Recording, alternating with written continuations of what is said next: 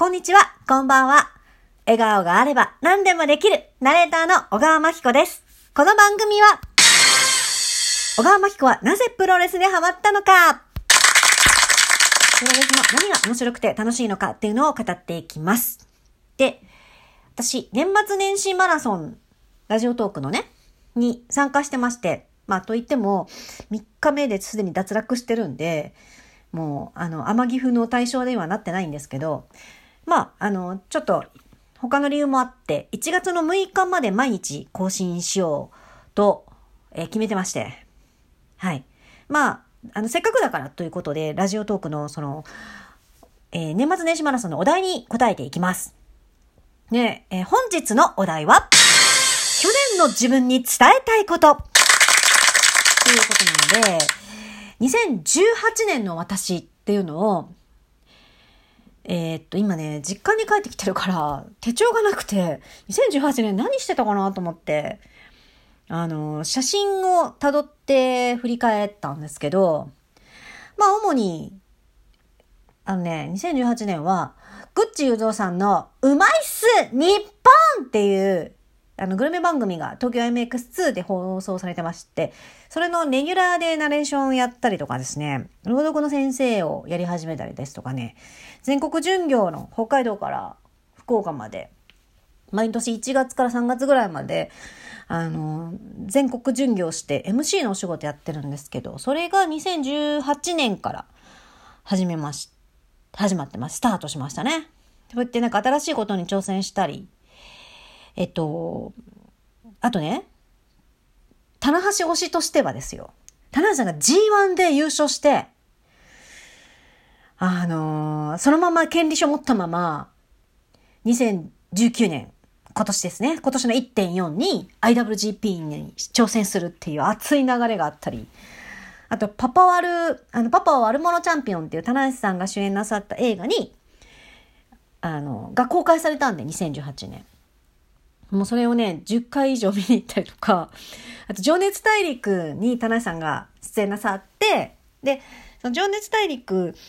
の、もう、私ちょっと裏で協力してたりとかして、あの、なんていうの？あの、プロデューサーさんが、私がナレーターだって知らずに、まあ、いろんなプロレスファンの人、プ女子に声をかけてって、ちょっと番組に協力してもらえないかって。で、その中で、あ、しますしますって、こうなんか、あの、なんていうか、喜んで協力しまして、こう、インタビュー答えたりとか、まあ、インタビュー答えたのはね、放送されたんですよ、情熱大陸で。あと、なんか、その、まあ、田中さんって女性のプロレスファンを増やしたっていう、増やし増やしたんですよ。そう。今ね、後楽園って、後楽園ホールに新日本プロレスを観戦に行くと、まあ、半々ぐらいじゃないかなって私なんか思っちゃいますね。女性も特別リングサイド、ね一番近いリングサイドとか結構女性の方が多いんじゃないかっていうぐらい、そう、もう本当に女性が増えたんですけど、でそういうなんか、あの、プロレス女子の、なんか女子会を撮影したいって言われて、で、私、関東近郊に住む棚橋ファンの、なんか、会があるんです。棚橋会っていうのがあって、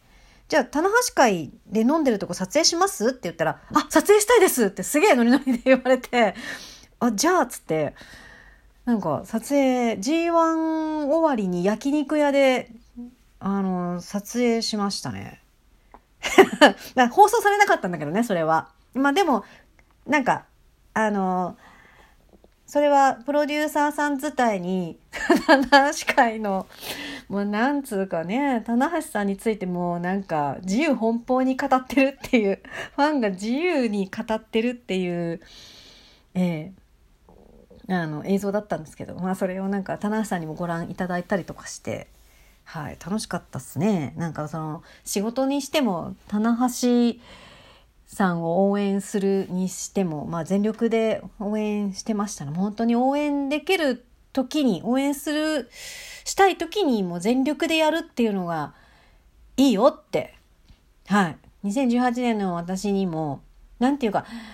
目の前のことね結構一生懸命やってんだけど、それに対してのネガティブな思いもあったりとかして、割となんかこう、うん、2018、なんだろうな、あ、うん、ネガティブな思いもあったりとかしたんで、いや、その全力で頑張っていいよって、うん、こう後押ししたいですね。2018年の私にそのままやりたいようにやりなって言いたい。うん。だから2020年の私にも、これからの私にも、やりたいようにやりなって後押しをしたいですね。ね、その、そう、応援できる時に応援した方がいいっていうのは、あのね、重心サンダーライガー選手がね、1.5で引退なさるんですよね。それがその2019年に発表されたんですけど、いやー、寂しい。悲しい。うーん。あの、引退なさるってこう発表された時に、あの、それを知って、もうあまりの衝撃に、号泣しましたね。仕事場で号泣しました。ちょっとあの、仕事先の人には惹かれたんですけど、いや、そんなん全然気にしない。いや、本当に寂しかった。寂しい。うん。ライガーさんって、こう、アニメから、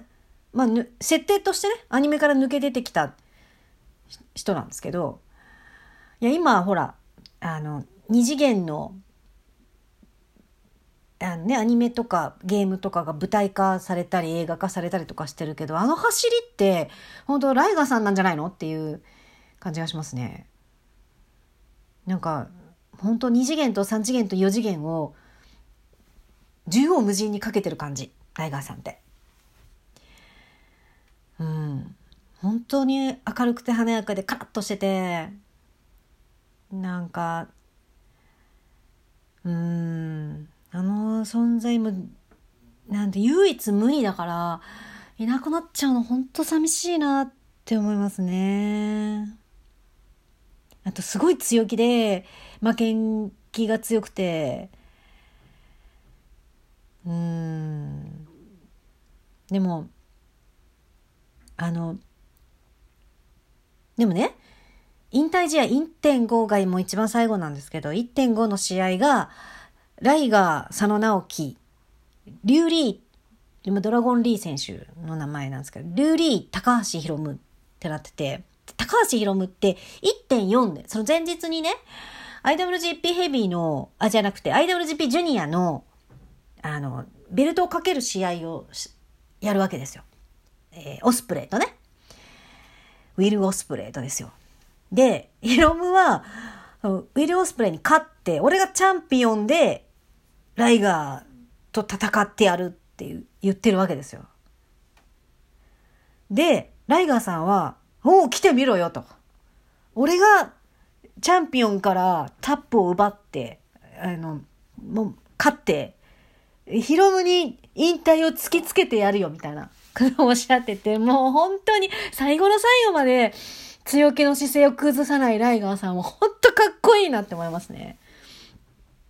うん。だから、本当寂しいなって思うし、なんつうか、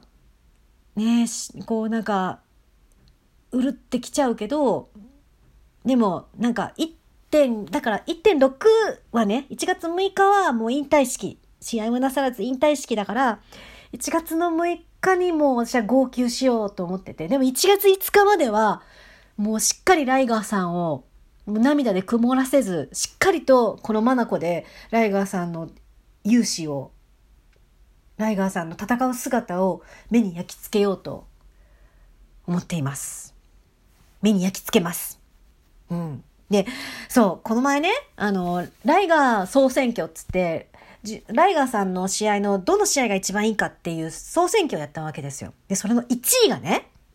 2019年の10.14両国、鈴木みのる戦だったんですよ。これすごくないですか？ライガーさんめちゃくちゃキャリアあって、まあ、ライガーさんで、その1位に何が来るのかって予想として、まあ、ライガーさんは橋本、鈴、えっ、ー、と、違う、えー、ライガー橋本戦が来るんじゃないかみたいな。結構昔の、あの、試合を上げる方が多かった。予想としてね、上げる方が多かったんですけど、そうじゃなくて、今年やった試合が一番良かったって、それはライガーさんがちゃんとなんかこう、あの、ちゃんとこう、更新してるっていうか、ライガー、最高のライガーっていうものをきちんともうなんかずっと更新し続けたからこそ2019年だったんだろうなって思うわけですよ。なんか、武藤さんは、あの、プロレスは思い出には勝てないっておっしゃってるけど、いや、勝てんじゃんって。うん。ちゃんと、なんか、あの、他のプロレスファンはね、あの、いや、それだけ、あの、今の、なんかが、今の、こう、プロレスファン、新しい層のプロレスファンが多くなってきたからこその結果なんじゃないのって、昔のプロレスを見てる人が少なかったからなんじゃないのっておっしゃってて、まあ、それも一理あるとは思うんだけど、でも私は、ライガーさんが、の努力によって、ライガーさんの思いによって、こう、昔の記憶を更新できた、昔の記憶に勝ったからこその結果なんじゃないかな、結果なんだって私は思います。はい。なので、うん。一番、ね、ベストの試合1.4、1.5も、そのまた10.14を塗り替えるような素晴らしい試合をなさるんだと期待してます。はい。では今日の更新以上です。聞いていただいてありがとうございました。じゃあね。